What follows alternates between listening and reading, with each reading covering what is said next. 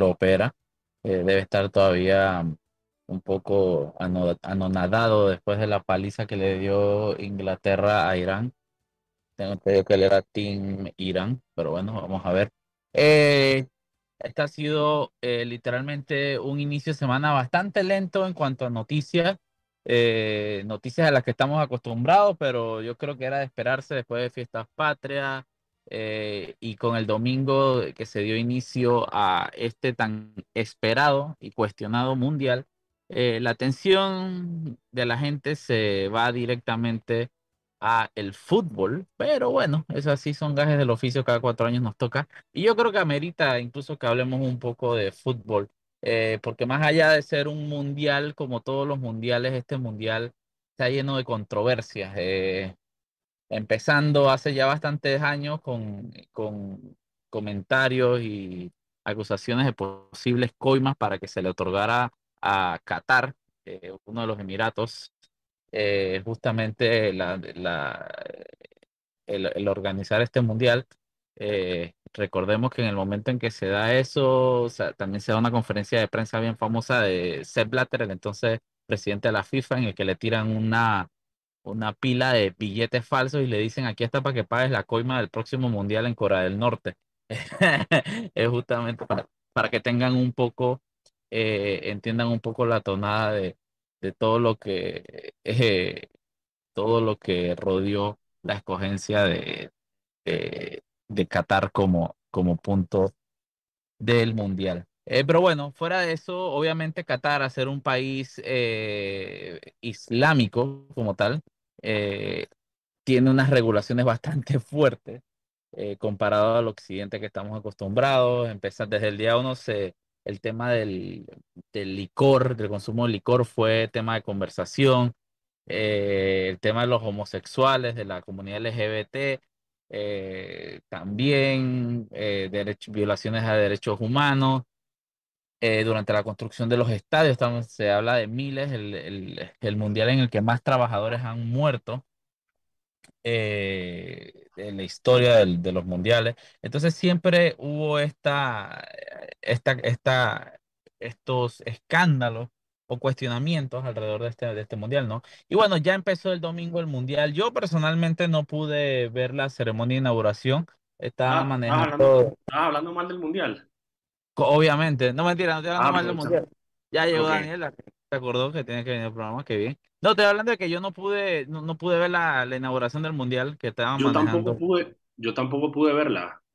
Yo, yo, yo me enteré y creo que no, no, no, no tuve ni que verla, pues, porque en Twitter siempre uno se entera de todo y que de todo al, al detalle de todo lo que sucedió. Pero lo que estaba conversando es todos los escándalos que han eh, antecedido y rodeado este mundial, ¿no? Y, y yo aprovecho que ya te conectaste, Daniel, porque yo meditando un poco sobre, sobre la indignación colectiva que hay. Eh, ¿Cómo se llama? La, la, indignación colectiva que hay de, sobre este mundial. Yo caí en cuenta de algo, Daniel. Y yo creo que es súper importante resaltar. Y que más allá de que de todo lo que obviamente se sabe que pasa en Qatar, etcétera, pero yo siento que hay una pizca, ni siquiera una pizca, un toque, una embatumada muy grande de islamofobia alrededor de este. Eh, y te voy a decir por qué. Y porque yo me puse a averiguar, yo me puse a leer y a ver un poco de las opiniones de la gente. Y hay una, y hay una realidad. El problema que, la, el principal problema que la gente ve alrededor de este mundial, eh, número uno, la muerte de trabajadores durante la construcción de, eh, ¿cómo se llama? La muerte durante la construcción de los estadios. Ajá, y número dos, el tema de la comunidad LGBT que ha sido abiertamente, se ha dicho. Eso ha sido los grandes concerns de la ciudadanía, de eso, por eso están llamando a boicotear, artistas no se han querido presentar. Entonces, es de que, ok, perfecto, completamente válido. Pero si tú Mira, no sé si es... ¿Cómo? No sé si es tanto, o sea, es más que todo por, digamos, el, por, el, por lo que dijiste del, del, del tema de los derechos humanos. O sea, es por, el, por la manera en que Qatar eh, digamos. El tema de derechos humanos. Entonces, eh, eh, ahí, ahí, ahí, ahí estamos en la misma página. Entonces yo me voy y yo me, me, me enfoco entonces en el antiguo organizador del mundial, que fue Rusia. Y tú te vas a Rusia. En Rusia tienen campos de trabajo forzados. tienen prisioneros políticos. Ahí, ahí, ahí matan eh, turbas y te meten preso por ser gay. Entonces, él dice que, ajá, yo no vi en durante ese mundial, yo no vi ni la mitad de, de boicot Rusia, ni nada, uno que otro comentario eh, de, muy, muy disperso de eso. Entonces, yo es que, ajá, ahí hay una doble moral ya de las, de, de las personas. Entonces, tú te vas que al, al, a la Olimpiada más cercana, que fue China, la, la de los Juegos de Invierno, hermano, en China están que tienen a los musulmanes en un campo de concentración, hay trabajo forzado, no hay libertades políticas, eh, eh, derechos humanos ni hablar. Entonces es que no vi ni siquiera la mitad del boicot de lo que ha pasado con Qatar. Entonces, si tú pones a analizar la situación de Qatar, es, obviamente, es eh, a mi punto de vista, es deplorable completamente, pero todo lo que se le critica a Qatar yo lo puedo encontrar en los antiguos, en, por lo menos en Rusia y en China. Y, China, y, con los Olímpicos. Esa, por eso te digo, no los Olímpicos viejos, vete a los Olímpicos recientes de invierno, los organizar.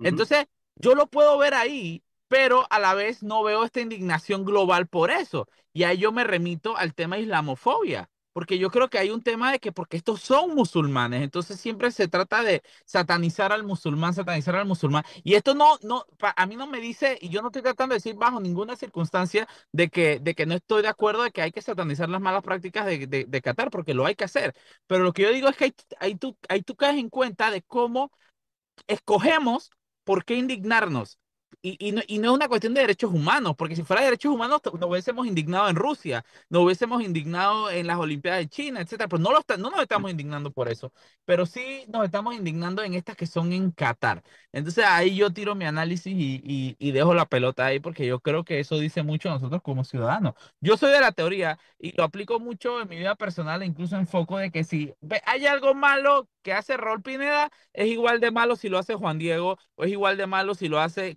cualquiera.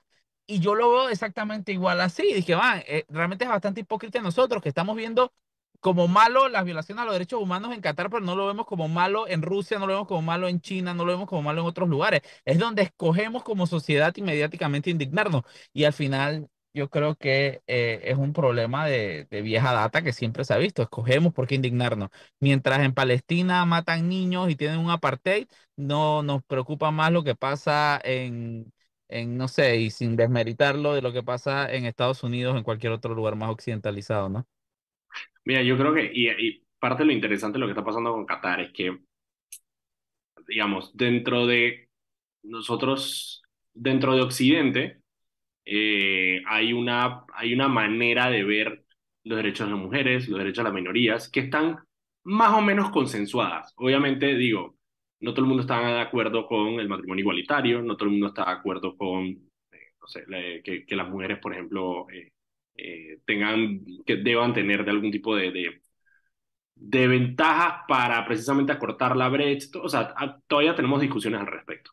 Pero digamos que la mayoría de los países eh, occidentalizados, o por lo menos los más fuertes, ya tienen como que una idea arraigada. Es decir, en Estados Unidos creen en los derechos de las personas LGBT. O sea, y en Francia también, ¿sabes? Como que ya está eso más o menos recordado. Entonces, ¿qué pasa cuando nos vamos a otra cultura?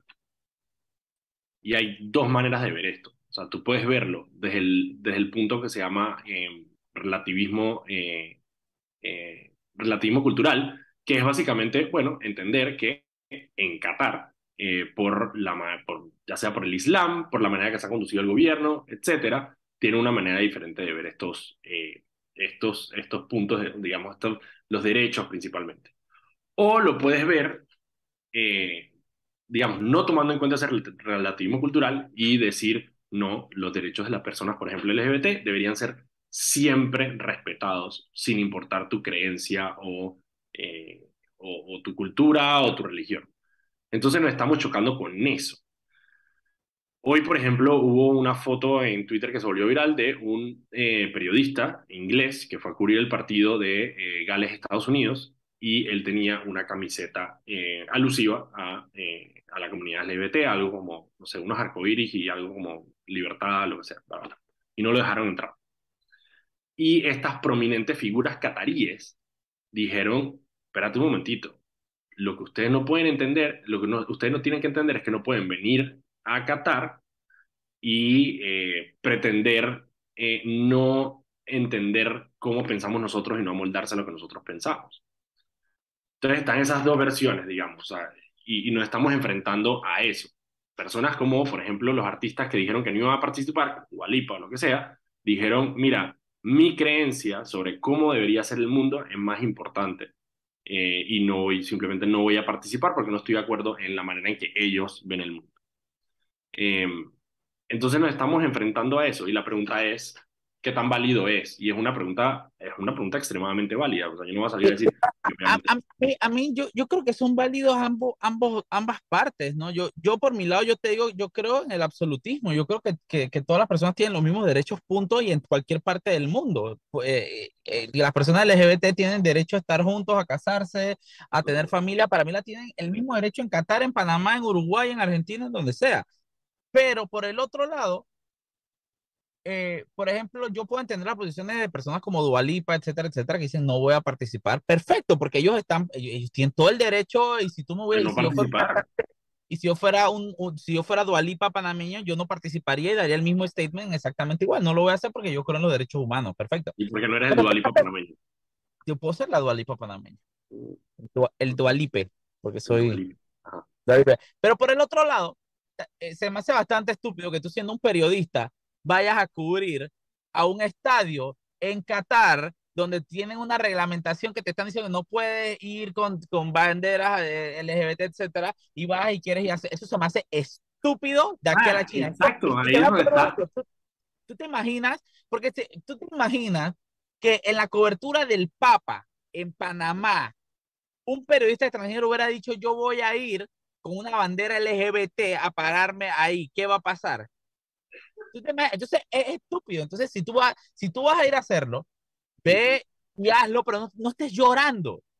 Eh, eh, no te estés quejando, ve, ve y que no te dejen entrar y lo que sea, pero vaya a ay, mis derechos, vete a la mierda, te fuiste a otro país en el que está prohibido hacer eso y lo fuiste a hacer. Entonces, a, mí me da mucha risa que los panameños tanto que, ay, sí, pero aquí en Panamá somos los más regionalistas y los más anti-extranjeros del mundo, que un extranjero hace lo más mínimo aquí y tú y le vienes y le echas toda hasta le narra, le cantas el himno a la espalda. Entonces aquí no, que no me vengan con ese relajito también. Entonces yo creo, sabemos cómo es, cómo es Qatar, sabemos las reglas que impusieron, estoy en desacuerdo con esas reglas que tienen, estoy completamente en desacuerdo con eso, pero yo no voy a ir, ir allá a, a, tocarle los huevos al toro, ¿me entiendes? Eso no ah, tiene sentido, no tiene sentido. Sí, o sea, yo creo que ya, o sea, a ver, y de nuevo, todos sabemos, todos sabíamos cómo era Qatar.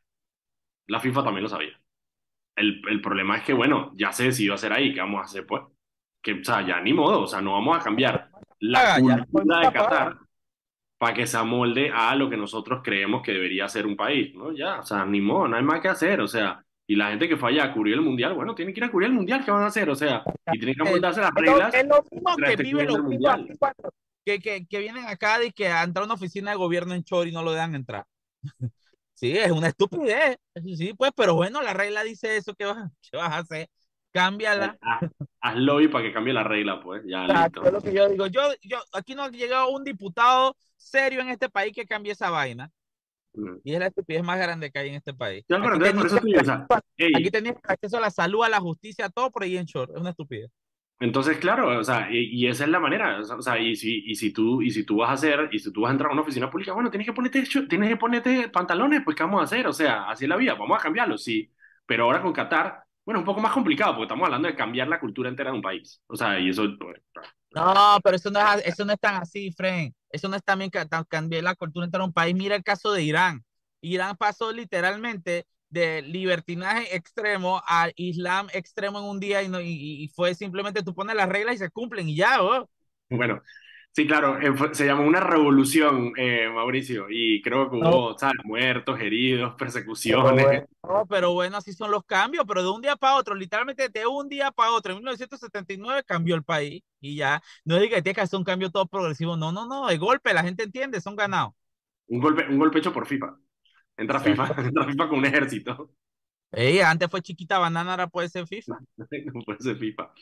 Ey, mira, bueno, para los que sí están interesados en el Mundial, ayer comenzó el Mundial, Qatar eh, perdió 2 a 0 contra Ecuador. Eh, hoy hubo, hubo, tres partidos. Eh, Inglaterra goleó a Irán 6 a 2. Eh, Yo quiero, después- yo quiero- él, yo te diría que mejor mandes al cambio porque yo quiero comentar un poco sobre estos partidos. Dale, dale, dale. Vamos al cambio y cuando regresemos seguimos hablando un poquito. Tenemos dos invitados de lujo hoy. Tenemos a Salma Gómez, la ganadora del concurso nacional de oratoria. Vamos a estar con ella hablando más adelante. Vámonos al cambio y regresamos. Y estamos de vuelta en su programa Sal y Pimienta, un programa para gente enfocada con criterio. Recuerden que pueden seguirnos en arroba Foco Panamá en Instagram, Twitter, Facebook y TikTok. Y pueden seguir también todas las noticias del día en focopanamá.com. Este programa se transmite en vivo en el canal de YouTube de Foco Panamá, de Radio Panamá, y queda guardado en el canal de YouTube de Foco Panamá para que lo puedan disfrutar cuando quieran. También se sube a Spotify para que lo puedan escuchar a su propio ritmo. Antes de seguir con el programa, vámonos con Anet, que tiene unas palabras para nosotros. Adelante, Anet. El Metro de Panamá informa que de lunes a viernes el horario de operaciones inicia desde las 4 de la madrugada hasta las 11 de la noche. Los sábados de 5 de la mañana a 10 de la noche y los domingos y días feriados de 7 de la mañana a 10 de la noche. De vuelta con los muchachos. Muchísimas gracias, Anet. Ajá, yo iba a hacer el recap de los partidos y Mauricio me dijo que quería hablar de los partidos. No sé exactamente qué quiero hablar de los partidos. Yo quiero, yo quiero, yo quiero hacer para que la gente entienda la dimensión de lo que pasó hoy con el equipo de Irán. Eh, Ah, ok. por- porque, porque mucha gente está de que la noticia fue que los ingleses no se atrevieron a ponerse la bandita de arcoíris. Ujú. Y que, pero nadie resaltó. Más ¿Ah? importante que esa. Sí, hay una noticia más importante que esa. Lo más importante que pasó en ese partido es que el equipo de Irán se negó a cantar el himno. Un equipo amenazado por el gobierno, un equipo de un país en el que Te lo el- dije la semana, te lo dije la semana pasada. Te lo dije la semana pasada. Ah, es que un equipo que el día de ayer solo hubo un barranco de muertes en Irán, van cientos de muertes en Irán en las protestas. Expulsaron un pocotón de jugadores del equipo de fútbol hace como un- menos de un mes, justamente por pronunciarse en contra de las protestas, no, a favor de las protestas en contra del gobierno. Y pese a todo eso, y pese a la advertencia que se le hizo el, gobierno iraní al equipo de no hacer eh, protestas políticas ni statement político, los tipos se pararon y cada uno de los jugadores se negó a cantar el himno iraní, Frank. Pero es más importante que los ingleses no se atrevieron a ponerse una bandita de arcoíris. Oh, Frank, a estos tipos los pueden meter presos y es muy probable que pase al regresar a Irán. presos que los, que los ejecuten. Ajá, es muy probable que eso pase al regresar a Irán. Y, la- y todos los medios enfocados en que el inglés no se atrevió a ponerse la, la, la venda porque lo amenazaron, le dijeron que le, y el man que me va a dar ansiedad. No me jodas, Frank. Y esto te das cuenta la por qué. Ansiedad. Al man di que, ay, me va a dar ansiedad si la FIFA me pone una tarjeta amarilla. Estos más se están jugando probablemente su vida La vida, por definitivamente. lo que hicieron y no le, y la gente y los medios decidieron enfocarse en el fulito que le iba a dar ansiedad. No me jodas. Mira, lo de Irán, lo de Irán honestamente huele, huele, huele a cambio en, en, en Irán. Y como tú dijiste, parte, este, estas protestas por parte de los jugadores comenzó en uno de los partidos preparatorios para el Mundial, cuando uno de los jugadores eh, hizo un gesto, cuando anotó un gol, hizo un gesto asociado a las protestas, que era como que el gesto de cortarse el pelo, que es parte de, la, de, de parte de las protestas que están realizando las mujeres valientemente en, en Irán, desafiando precisamente a el régimen eh, en ese país. Eh, y yo te había dicho la semana pasada que yo creía que eso iba a suceder simplemente por la manera en que se estaban comportando los atletas. Claro, pero yo pensando que ya había expulsado Ya a los habían purgado a los Ajá. disidentes. ya habían purgado de disidentes el equipo, eso no iba a pasar. Pero Mira. Chuzo, los manes todos se cuadraron. Mira, cuando tú tienes un, cuando tú tienes un, un régimen eh, fascista que eh, gobierna a punta de miedo, que eso es lo que, que hacen los dictadores, lo que hacen los fascistas, lo que hacen toda esta gente, eh, el poder de ellos comienza a palidecer cuando la gente deja de tenerles miedo. Y parte de lo que está pasando con, con los jugadores en Irán es eso. Ellos sopesaron y dijeron, mira, ¿sabes qué? No le tengo miedo a las represalias, eh, que probablemente las enfrenten si regresan a Irán, muy probablemente enfrenten represalias por sus actos. Eh, dijeron, aquí nos están viendo millones de personas de todo el mundo, eh, qué mejor eh, espacio para poder exponer lo que está pasando en Irán que precisamente eso. Y estoy de acuerdo contigo de que la cobertura noticiosa debía por lo menos respetar ese gesto y hacerlo valer. porque ese gesto de nada sirve si nadie habla de eso. Precisamente para eso lo hicieron. Lo hicieron para que la gente hablara del tema. Entonces yo estoy de acuerdo contigo en que la cobertura noticiosa tiene que acompañarlos en su gesto para que precisamente se masifique el sacrificio tan grande que están haciendo, no solo participando en, la Copa del Mundo, sino eh, haciendo este gesto que probablemente les acarree algún tipo de represalias de vuelta en su país. Exactamente. De ahí en los otros partidos fue eh, Senegal-Holanda, partido aburridísimo, pero terminó en 2 a 0 ganando Holanda. Y el último partido de la noche, que fue Estados Unidos-Gales, donde eh, eh, quedó 1 a 1 con gol de, Gareth Bell por parte de, de Gales. Estados Unidos fue superior, pero bueno, así es la vida. Y mañana hay cuatro partidos. Mañana debuta la selección de Argentina. Para que Oye, ¿tú estás hablando de estos partidos y que realmente porque he visto los partidos y entiendes lo que pasó o simplemente estás leyendo y que resúmenes de Twitter? No, no, yo, yo, yo, yo estaba viendo los partidos. Yo hoy vi mis partidos. Mauricio, yo voy a ver los 64 partidos del Mundial. Ok, ok. No, o sea, para que estemos claros, pues. O sea, esto, yo sé que a ti no te importa el fútbol, pero a mí sí, pues. Entonces yo, voy a ver yo voy a ver, tal vez, mañana puede que ver de Messi para ver a Messi. Hay partidos, sí, mira, hay partidos, obviamente, de nuevo, a mí porque me gusta el fútbol y me van a trabar los 64 partidos. Obviamente, no hay razón para que una persona que, digamos, disfruta el espectáculo, pero no necesariamente el fútbol, se pueda ver los 64 partidos. Hay partidos buenos dentro de esos 64 que de repente usted agarra y dice, mira, por ejemplo, el domingo 27 juega Alemania-España. Eso es un buen partido para ver. Hay rivalidad, hay rivalidad histórica militar, ¿sabes? Está interesante, pues. No es solamente de que gente jugando fútbol, pues hay historia. Eh, así que mira los partidos que quieras. Yo voy a seguir de todas maneras en lo que pueda, tratando de traerles cómo va el, el Mundial. Otras cosas que han pasado, obviamente, eh, muchísimas denuncias sobre, la, sobre el tema de la logística en el Mundial, sobre el tema de dónde quedarse. La gente está verdaderamente, eh, hay unos cuentos de terror, porque claro, Riyadh es una ciudad extremadamente nueva. Eh, y... Pero usted que habilitaron no sé cuántos miles de habitaciones en Irán, en una isla iraní, para que nada más viajes y que embarco directo a los juegos. Y, la, y tan vacía, la gente no se atreve a quedarse en Irán. Ah, perdón, yo dije, dije Riyadh, estoy guillado, es, Doha, Doha. Doha es extremadamente nueva, entonces parte de lo que pasa... Es Marruecos. ¿Ah? Riyadh no es en Marruecos. Riyadh es eh, Arabia Saudita. Ah.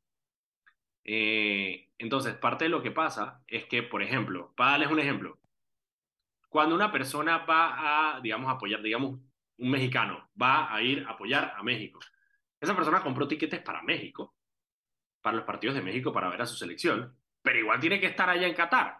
Entonces, normalmente, en los países normales, eh, esa persona tiene posibilidad de ir a ver los otros juegos del Mundial, porque también le interesan, porque está allá en Doha no hay, no hay casi bares eh, y no hay casi lugares donde la gente se puede reunir a, a ver partidos. La gente los restaurantes, los ve en sus casas. Entonces, parte de lo que está pasando es que no hay lugares para ver los otros partidos del Mundial para la gente que está allá en Qatar. Pero, ¿tú no has notado lo vacío de los estadios? Vacío, súper vacío. Y claro, o sea, los grandes, a ver, los, los tiquetes, las nacionalidades que más compraron tiquetes en orden, creo que son Qatar, Estados Unidos, eh, Arabia Saudita, eh, y no me acuerdo cuál era el otro, no sé si era Inglaterra, no sé si era, bueno, Reino Unido, como que en conjunto. Em, pero claro, los cataríes son la mayor cantidad de, de, de tickets, de gente que tiene. yo estaba viendo reportes de que, que, se le estaba pagando a pakistaníes para que, para que, y, la realidad es que hay bucos pakistaníes por ahí dando vueltas y la foto. de Bangladesh. ahí y que sin, sin, sin nada, lo loco, pues y gente de Bangladesh, que por ejemplo, parte de la crítica que dio con el Mundial es que para poder construir estas estructuras ellos importaron mano de obra de Bangladesh, de Sri Lanka, de India, de Pakistán, y en, eh, en Qatar ellos tienen un sistema que se llama el Kafala System, donde las personas, cuando tú vas a ir a trabajar a Qatar, alguien tiene que, alguien nacional, un catarí, tiene que decir que este man viene a trabajar conmigo y te da básicamente como que el permiso de entrada al país.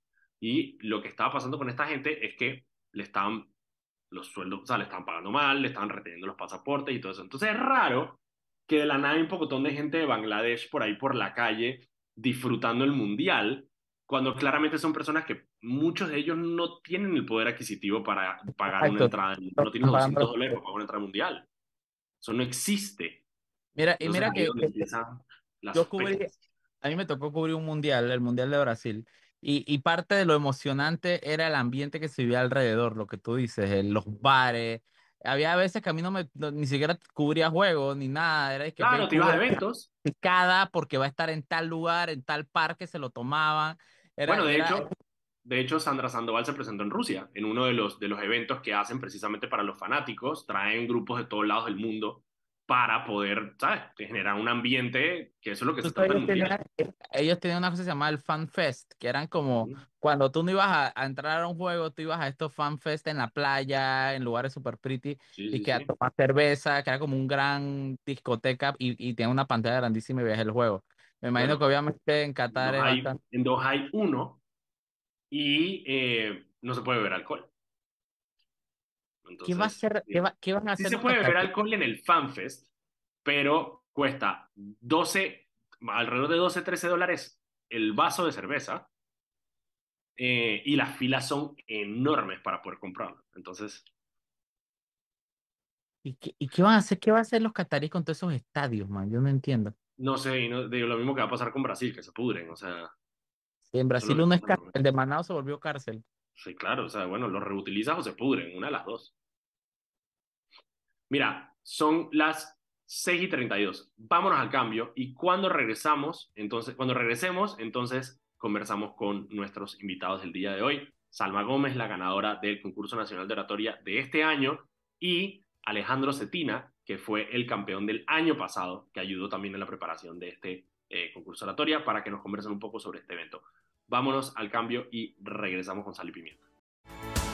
Y estamos de vuelta en su programa Sal y Pimienta, un programa para gente enfocada con criterio. Estamos aquí Mauricio Valenzuela y yo, Daniel Opera de Foco Panamá, para entretenerlos e informarlos como todos los días de lunes a viernes a las 6 de la tarde, aquí en Radio Panamá. Recuerden que pueden seguirnos en arroba Foco Panamá en Instagram, Twitter, Facebook y TikTok. Y también pueden seguir todas las noticias del día en focopanamá.com. Si se mete en focopanamá.com, se puede suscribir a nuestro boletín y ese boletín le llega todos los días en la mañana y todos los días en la tarde con las noticias más importantes del día. Y además, si quiere tener información privilegiada, eh, puede suscribirse en, eh, puede ayudarnos y financiar Foco con 5 dólares mensuales y eso le da acceso a un correo semanal donde le damos alguna información que no sacamos en nuestras redes. mañana es Bad Bunny.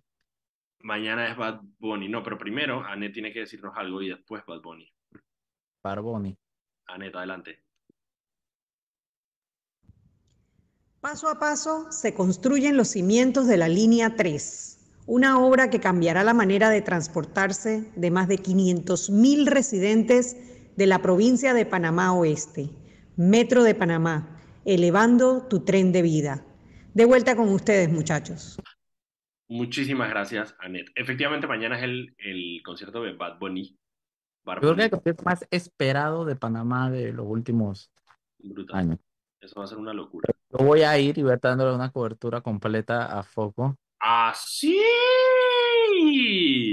Y, pero no voy, no, no, no, no voy como, no voy como, como, como, como espectador, voy como prensa, así que. Vas como prensa. Está bien, está bien, me parece bien. Un poquito También, yo, sinceramente, yo no me aguanto más de una hora de Bad Bunny, así que voy un ratito, hago fotos, subo stories, si es que se puede subir por la, la mala internet, pero vamos a, voy al menos subir una buena galería de fotos a, de lo que fue a Foco, porque chuzo.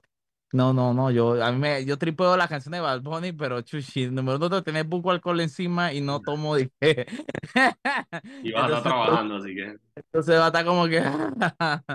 así que bueno. pero, yo creo que el ambiente, el ambiente va a estar bueno, el ambiente va a estar, va a estar chévere. Vamos a ver cómo, cómo se comporta la gente. Eh, recordemos que hay todo un operativo eh, para el concierto. Nosotros en Foco eh, pusimos ahorita un gráfico para que vayan a nuestras redes y lo vean sobre las vías que van a estar cerradas, los temas de seguridad, todo.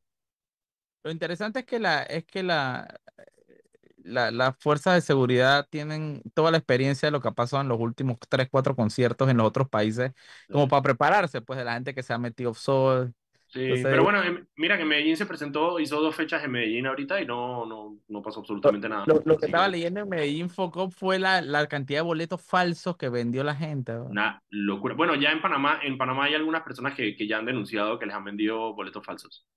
Así que tienen que estar pendiente, pendiente con los revendedores de boletos. Revise, lo, yo no sé si hab- habría que revisar, habría que hablar con la gente de, de los organizadores, porque yo sé que ellos dieron y nosotros eh, eh, posteamos algunas de las, de las sugerencias que daban, pero hay unos temas ahí con las boletas que tienen unos, unos controles de calidad que pueden ser eh, verificables, así que Y yo mañana yo te aseguro que voy a ver la gente ahí en la entrada cabreada. No les, vayan, no les vayan a robar la platica, señores. Eso es mucha Sí. plata para andarla regalando. Asegúrese mejor. Si no confía en la persona que se lo está vendiendo, mejor no lo compre. Mauricio, tenemos con nosotros a, y voy a preguntar si ya está conectada Salma Gómez. A ver, Sí, la veo conectada. Salma, Hola, ¿me escuchan? te escuchamos Alto claro. perfectamente bien. No te podemos ver, pero no sé si eso es a propósito. Sí, sí, es a propósito. Ok, no hay problema. ¿Cómo está Salma? Les presento a Salma. Ella es la ganadora del concurso nacional de oratoria que fue ayer y ella es compatriota, orgullosamente compatriota de Mauricio Valenzuela. De la Bueno, no sé si- gran No sé si es compatriota. La ¿Qué? escuela es de la chorrera, no sé si ella, Salma, ¿de dónde de es? Chorrerana, de Chorrerana. Si ganó Chorrerana. Salma, ¿cómo estás? Yo, muy bien, gracias. Sí, soy chorrerana, soy medio chorrerana. No, no, no, Lo no, que no. pasa es Chorrerana que, ya, eh, no, no, no, no, no. Uno es o no A ver, a ver, a ver. es que estudio en La Chorrera, pero vivo en Arraiján. Ah, Ah. vida. Es Ok, Panamá oesteña. Panamá Panamá. oesteña. Exacto. Pero bueno, o sea, pero, pero ella estaba representando a su escuela, la, el Centro Educativo Guillermo Andara Galimani, eh, que es efectivamente chorrerano. Así que Mauricio, puedes sentirte orgulloso de que Sí, y aparte chorrera. es súper porque esa es una de las primeras escuelas de excelencia. Eh, Sí. es súper súper Hacen pretty. un- hacen un Una excelente réplica trabajo. de la, de la, de la escuela en Dara Galimani. Selma, Salma, Selma, Salma, cuéntanos un poco tu experiencia del día de ayer. ¿Cómo te sentiste? ¿Cómo te levantaste hoy? Wow, anoche fue una, una cosa inefable. O sea, todavía no encuentro las palabras para describir cómo me sentí en ese momento. Recuerdo que Alejandro siempre nos comentaba que él tiene un espacio de tiempo en el que no recuerda qué sucedió. Y yo, yo siempre pensé que eso no me iba a suceder y en efecto me pasó. Cuando me iban a llamar, en ese momento uno se cuestiona toda su existencia. Esos, esos momentos de tensión para el público igual son momentos de tensión para uno mismo. Ya cuando me llamaron, todo lo que pasó después, no, no, no, no lo asimilé, no, no estaba, estaba allí mi cuerpo, pero mi mente estaba en, wow, está sucediendo. estabas en un, Porque estabas en un trance. Exacto, porque no es lo mismo soñarlo e imaginarlo, porque siempre lo digo, mi profesora y yo tenemos una frase que es, si no vas por todo, ¿a qué vas? Íbamos a eso, pero no es lo mismo imaginarlo y trabajarlo que verlo realizado. Entonces fue un sueño completamente. Salma, cuéntame un poco eh, cu- cuándo comenzó, digamos, esta, este, esta trayectoria tuya que te llevó a ganar el día de ayer. O sea, ¿cómo comenzó esa trayectoria para, para, para, o sea, la idea de postularte, de presentarte, de practicar todo esto, ¿cuándo sale? Es una historia larguita. Mi, Mm, mi primer tenemos tiempo. concurso de oratoria lo vi en 2016, el año en el que ganó Damari Santa María, y en, y en ese año me ilusioné completamente con oratoria. En ese entonces tenía aproximadamente nueve o diez años. Y en el 2018 ganó un chico de mi escuela, Diomedes Santos, y fue ahí donde yo dije, wow, puedo ir, es una realidad. Y me empecé a preparar participando en otras actividades. Antes eh, jugaba ajedrez, participé en el club de debate de mi colegio, hacía muchas otras actividades para así como tener un amplio acervo y conocer de muchas cosas y vivir experiencias que me fueran como llenando antes de llegar al concurso. Este año me empecé a preparar desde vacaciones, recuerdo que practicaba, pero cosas muy generales porque el tema no había salido. El tema salió en mayo, creo, si no me equivoco. ¿cuál fue, el, ¿Cuál fue el tema para las personas que no, que no lo siguieron por la televisión? Reimaginando la educación en Panamá. ¿Cómo, es el aporte de los jóvenes en la transformación del sistema educativo después de la pandemia? Ok, ok. Y cuando escuché ese tema, yo era la más feliz. Entonces hice una pieza, participé en el interno de mi colegio. pero ¿por qué, por, qué, por, qué te, ¿por qué te emocionó el tema? Es que la educación, me siento muy conectada con la educación, precisamente porque soy estudiante. Entonces, es un tema que me apasiona, sobre todo después de una pandemia. Creo que todos los estudiantes queremos hablar de educación después de una pandemia. Entonces yo estaba muy, muy, muy, muy feliz, porque usualmente los, los temas de oratoria son democracia o el canal, son los que usualmente se escuchan, pero educación fue emocionante. Desde el primer momento supe que había que hacer un trabajo increíble porque todos los estudiantes pueden hablar perfectamente de educación y eso sucedió anoche. Claro, hay una conexión, digamos, con el, con el, con el tema eh, natural otra cosa, y voy a introducir aquí a otro invitado que tenemos el día de hoy, que es Alejandro Cetina, que está acá con nosotros. ¿Cómo estás, Alejandro? Todo muy bien, muchas gracias primero por la invitación. Es un honor estar acá y poder conversar un poco más de esta fiesta que es el concurso de oratoria. Brutal, Alejandro, tú fuiste el ganador el año pasado del concurso nacional de oratoria, ¿no?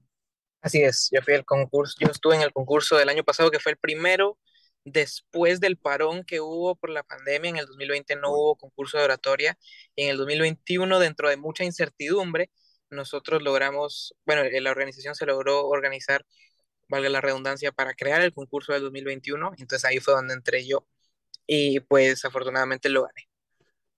Y, y una pregunta, porque muchas personas probablemente se preguntan esto, que es, ¿qué pasa con las personas del concurso nacional de oratoria después de que ganan el concurso nacional de oratoria? ¿Qué, o sea, qué, qué, cuáles son las, yo las lecciones? Yo tengo que decir que yo me lo imagino como los manes que ganaron el Hunger Games. Están por ahí y que los juegos del hambre. No, por eso, pero una de las cosas es que, le, digamos, y aprovechar esta entrevista también. Mira, además, son las 6 y 46. Vamos al cambio. Cuando regresemos, quiero que me contestes. Eh, ¿Qué te dejó haber ganado el concurso nacional de oratoria? ¿Qué, ¿Qué ventanas o qué puertas te abrió que les puedas transmitir? Que estoy seguro que ya se lo hiciste a nivel privado pero aquí en la entrevista también sería interesante escucharlo para que Salma también tenga una idea de qué le espera a ella después de ser la ganadora. Vámonos al cambio y regresamos. Por supuesto.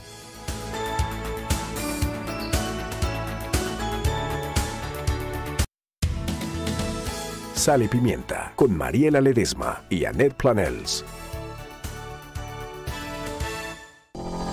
Sabemos que la universidad es una nueva experiencia de vida para ti. En la USMA contamos con profesores que te guiarán y formarán integralmente para impulsar tu mundo. Vive una vida universitaria en la USMA con un campus en Panamá y sede en Colón, David, Chitré y Santiago, donde podrás desarrollar tu creatividad en amplios espacios y laboratorios especializados. Una vida universitaria que transforma es posible. Universidad Santa María la Antigua. Formación integral humanista. Vea, pana, este es el Wiro Steel nuevecito que le ofrecí en el Facebook. Compa, ¿seguro que es Steel? Míralo tú mismo, mi rey. Y sin cajeta. Se mojó en la bodega, por eso está baratito. ¿Y dice Steel en un sticker? Mm, déjame encenderlo a ver cómo funciona. Este güiro es bien brujo. No dejes que te engañen con productos brujos. Si eliges Steel, asegúrate de adquirirlo solo en comercios autorizados. Steel, contigo en todo momento. Síguenos en Instagram, Steel Panamá. Cual sea tu estilo, Arrocha le da un twist a tu Navidad. Celebremos juntos la llegada de la época más esperada por todos. Ven por tus bombones, cintas, luces y ornamentos que llenarán de color y diversión tu hogar esta Navidad. Recuerda darle un twist a tu Navidad con Arrocha. 100.000 latidos conectan tu cuerpo con tu corazón todos los días y en la caja de Seguro Social construimos la ciudad de la salud para cuidarlo con tecnología inteligente, la más avanzada de toda la región, con un equipo de cirujanos para niños y adultos que no se rinde. Ciudad de la Salud, el futuro es hoy. Sal y Pimienta con Mariela Ledesma y Annette Planels.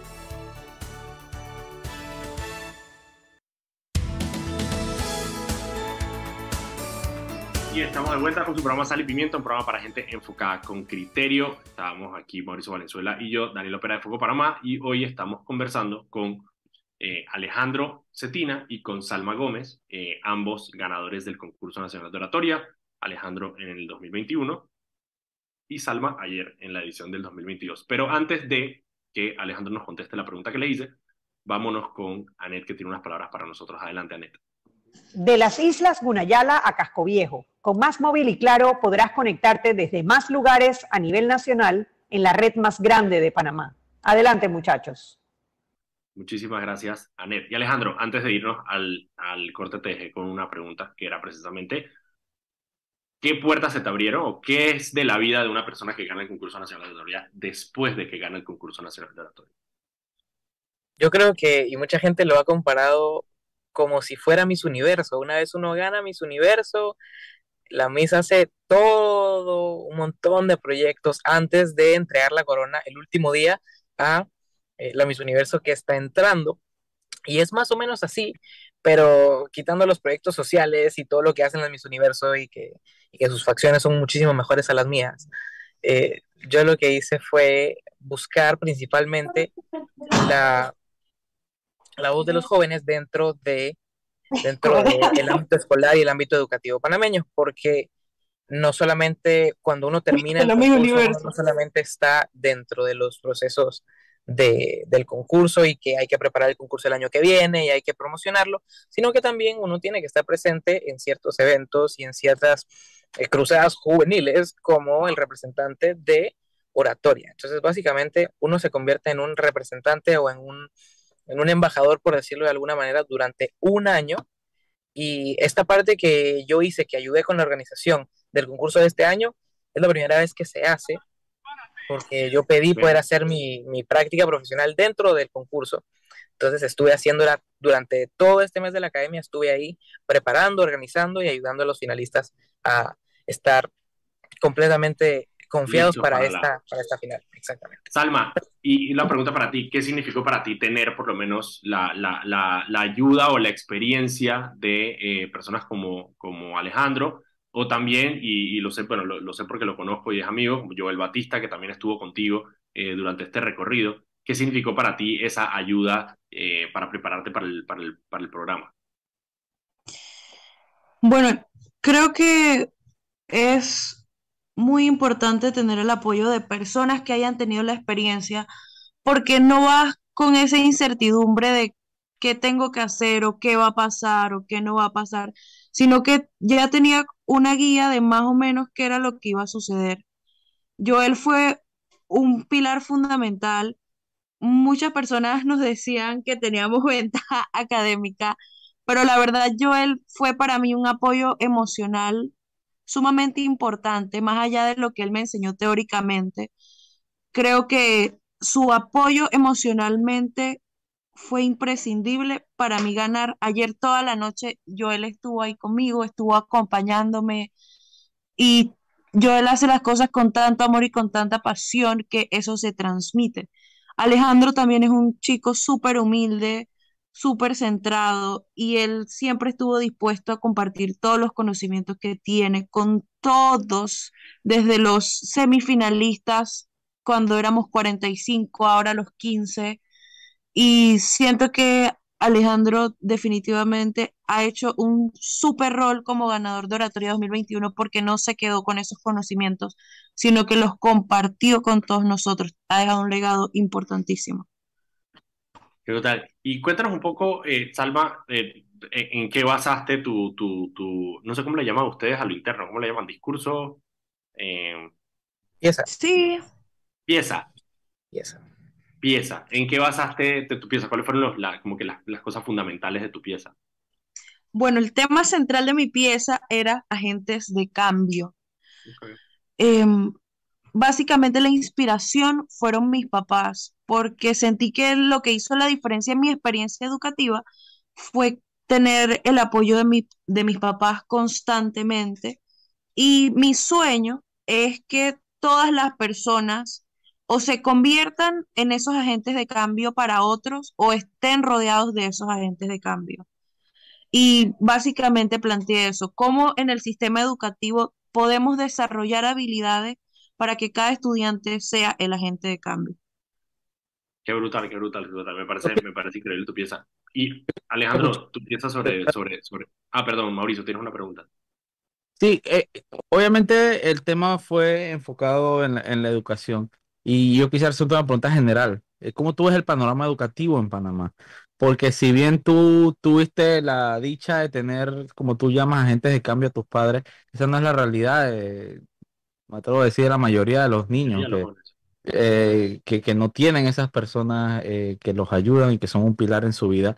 Y el sistema educativo tampoco se lo provee. Vemos un sistema educativo que prácticamente no se niega a, a innovar y a actualizarse. ¿Cómo tú ves el panorama educativo en Panamá con lo que se está viviendo actualmente? Bueno, comparto el pensamiento que has dejado y comparto el hecho de que tener esos agentes de cambio es un privilegio. Si cuando tenemos un derecho que otras personas no tienen, es un privilegio y para mí fue un privilegio. Y es precisamente lo que digo en mi pieza, me preocupa mucho que otras personas no los tengan. Actualmente el sistema educativo tiene muchas cosas que mejorar y lo puedo decir porque como estudiante he vivido todas estas experiencias que compartimos. También estudio en un colegio oficial y existen demasiadas, demasiadas áreas en las que podemos mejorar. Sin embargo, creo que la clave está precisamente en escuchar a los jóvenes. Ayer se hicieron propuestas importantísimas, 15 propuestas vitales para mejorar el sistema educativo desde muchas aristas diferentes y recuerdo que cuando hablamos con la ministra de Educación, ella nos dijo, voy a estar con un cuadernito apuntando lo que ustedes digan el día del concurso. Y de verdad yo sería muy feliz, sería un sueño para mí que se tomara en cuenta esas opiniones para así cambiar el sistema educativo, porque es cierto que hay muchas cosas que mejorar, pero siento que también estamos ya en un punto en el que no funciona dar tantos diagnósticos del sistema educativo necesita esto o el sistema educativo le hace falta esto, sino empezar a hacer el cambio. ¿Y crees que hay esa voluntad de empezar a hacer el cambio? Porque como tú dices, diagnósticos hay de sobra desde hace mucho tiempo.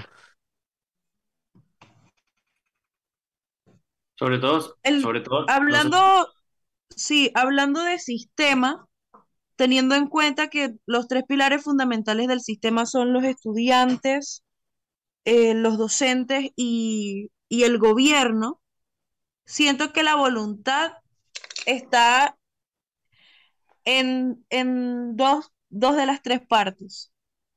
Creo que los estudiantes tenemos esa potestad y tenemos esa voluntad de hacer las cosas diferentes. Siento que hay muchos docentes que están empezando a escuchar, que están empezando a trabajar y me gustaría mucho que el, que el gobierno y que el Estado se unieran a esos cambios. Siento que esa es la parte que debería fortalecerse en este momento. Que está faltando.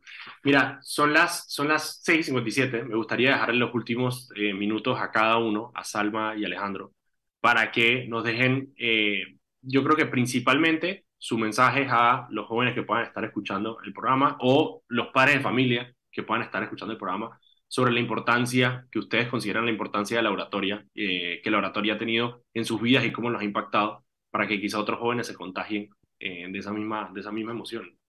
Eh, Alejandro, tú puedes ir primero. Sí, claro.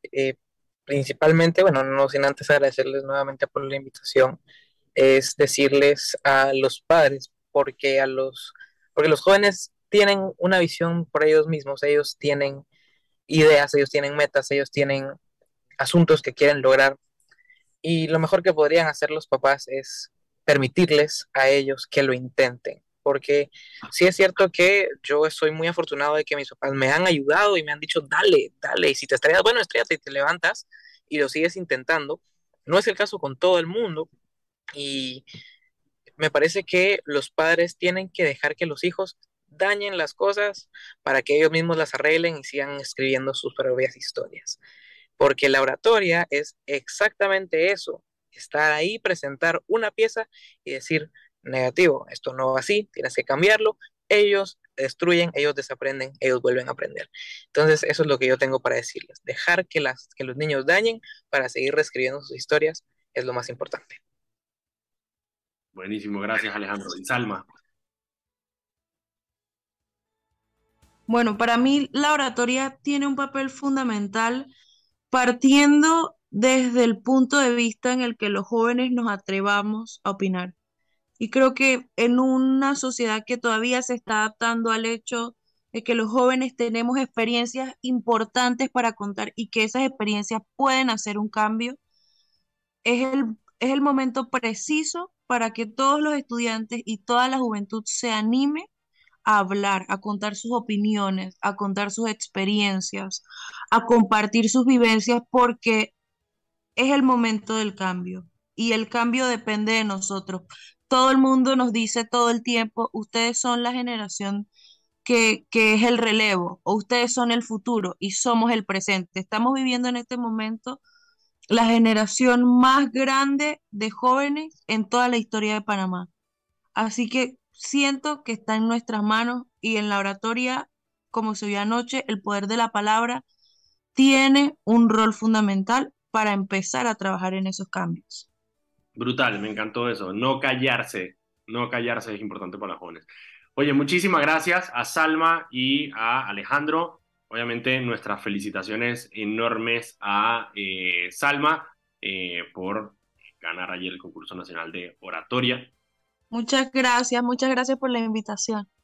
Claro que sí, las puertas del programa siempre están abiertas para jóvenes como tú, que como tú dices, se atreven a hablar. Muchísimas gracias a todos. Mañana nos vemos a las 6 de la tarde aquí en su programa Sal y Pimienta. Nos vemos mañana.